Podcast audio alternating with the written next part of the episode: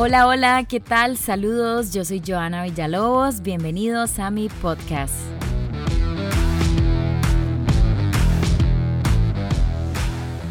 Hoy les traigo un tema súper cotidiano como todos los que trato de hacer acá y que de hecho me gusta porque muchas veces salimos con personas y tal vez gustan mucho, estamos muy entusiasmados, enamorados y no nos damos cuenta a simple vista de muchas cosas que no están bien. Entonces, si ustedes están en esa etapa o no, hoy les vamos a dar una serie de acciones donde decimos definitivamente ahí no es Dicho, a mi historia se resume en que yo hace unos años estaba volviendo a inyectarlo con un ex del cole y él ya tenía un chiquito de dos años. Y mi ex se fue para el baño y cuando estaba en el baño el, chiquito me dice, ¿me puedes llevar al baño? Y yo sí, claro, con mucho gusto. Lo llevé al baño, le metí las faldas, lo puse todo lindo, ¿verdad? Cuando salimos el mae me dice, usted no tiene por qué llevar a mi hijo al baño, ¿por qué no se esperó que yo llegara? Y yo, ok.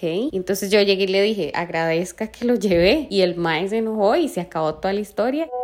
Bueno, en mi caso digo, ahí no es cuando, por ejemplo, me dicen, usted es hombre y no se comporte así porque les molesta ciertas actitudes y, digamos, tuve una experiencia así donde le molestaba que fuera sensible o que, por ejemplo, me gustara bailar, no sé, y di, es ahí donde prefiero poner mi paz mental antes que estar intentando ser alguien que, di, pues no cumple la expectativa de una persona que te controlen. Esto aplica para cualquier tipo de, de, relación de pareja. No significa que tú le pertenezcas cuando se refiere a los animales de una manera súper despectiva. O sea, cuando no los ve como con ese amor, que es lo único que le pueden dar a uno, amor. O sea, cuando quita a los animales de manera fea, ahí no es cuando con uno se comporta de una forma y en público se comporta de otra forma. Es decir, cuando con uno es toda cariñosa y toda tuanis y toda respetuosa y cuando estamos con otras personas es súper indiferente, es toda fría, no me da mi lugar, es como si, es como si no se sintiera orgullosa de, de estar conmigo. Bueno, en mis stories de Instagram les puse una cajita de preguntas para interactuar con este tema y entre las respuestas más sonadas fueron, cuando te tiene como segunda opción y tenés que estarle casi que rogando para que se vean. No, hombres, qué pereza. También que no te ponga atención ni tenga interés en tus cosas, en tus proyectos, en la universidad, en tu trabajo. Te prohíbe compartir con tu familia. Mae, es increíble. No puedo creer que esta sea una de las más populares en la encuesta. Cuando no hay paz mental y todos son celos, cuando no tiene buena higiene personal. Ojo ahí porque está súper importante y también fue una de las que más se mencionó.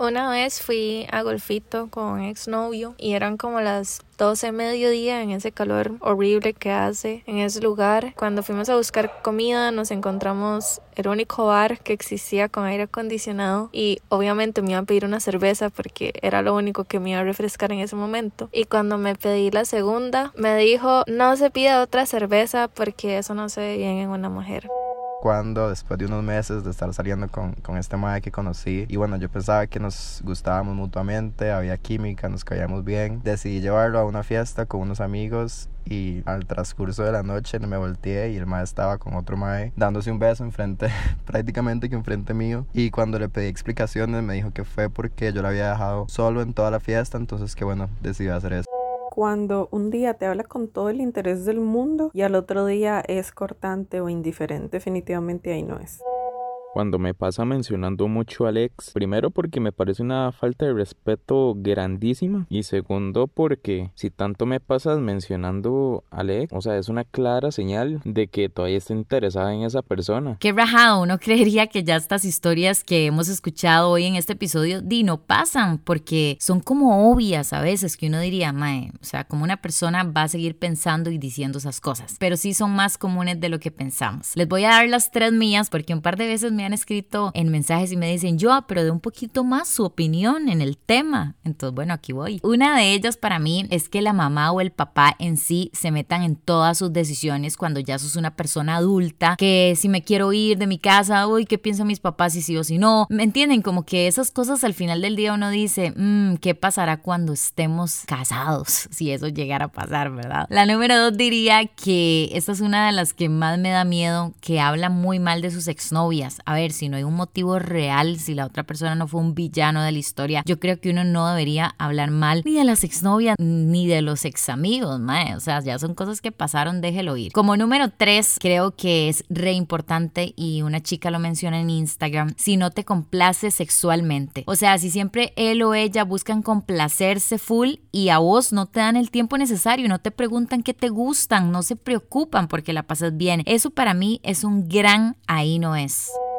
Ahí no es definitivamente cuando una persona no sabe hablarle a un adulto mayor o no sabe comunicarse con un niño eh, o a un servicio, un mesero. Definitivamente para mí ese tipo de personas es un red flag definitivamente. Y también cuando estamos en grupos sociales o familia y no saber compartir un mensaje en secreto o no saber decir algo en público y que no incomode a X o Y persona, para mí eso de verdad es un definitivamente ahí no es es cuando nunca quieres salir con tus amigos, pero se enoja si vos decidís ir sola. Ahí definitivamente no es te hacen cualquier reclamo con respecto al dinero o con respecto a tener que invitar o pagar. Estaba con otra exnovia hace años y íbamos a celebrar mi cumpleaños. Ella se ofreció a invitarme a cenar. En, en la cena me dijo que si podíamos pagar mitad y mitad porque había gastado plata en el regalo. Entonces yo sí, está bien, tranquila mi amor, paguemos la cena mitad y mitad. De mi cumpleaños en el día de mi cumpleaños. Una semana después ella estaba molesta conmigo. Me dijo, ¿qué tiene? ¿Cómo fue posible? Me reclama. De que la semana pasada cuando fuimos a cenar yo tuve que pagar la mitad y fue mi cumpleaños y me reclamó por eso. Si vos como hombre o como mujer, no importa, estás casi que obligado a invitar a tu novia hasta un paseo a la playa todo el fin de semana que tienes que pagar hotel, invitar comidas, invitar todo, ahí definitivamente no es. Yo tenía una amiga donde el novio era tan controlador, era tan intenso con el tema de la ropa de ella, que cada vez que ella salía como descubierta con agua corta o un escote, él se ponía súper intenso. Y lo peor era cuando ella subía a sus redes sociales alguna fotografía que estuviera en el vestido de baño o algo así, él armaba este desorden que le hacía eliminarlos. Definitivamente ahí no es. Todas, todas, todas estas historias acertadísimas que hemos escuchado hoy. Ojalá que ustedes que están escuchando las puedan usar a su favor, vean esas señales siempre y no se permitan. A ver, si uno escucha que nuestra pareja dice algo indebido o hace algo indebido, uno podría hablarle una vez y decirle, mira, esto no me gustó, con sinceridad. Yo creo que todo en la vida es comunicación, es como mi regla de vida, yo trato de ser así siempre. Así que úsenlas a su favor, vean siempre esas señales y no se permitan ser la segunda opción de nadie, que no los traten mal y que ojalá que les den todo lo lindo que merecen siempre. Nos escuchamos en un próximo episodio. Yo soy Joana Villalobos. Que la pasen tuanis. Chao.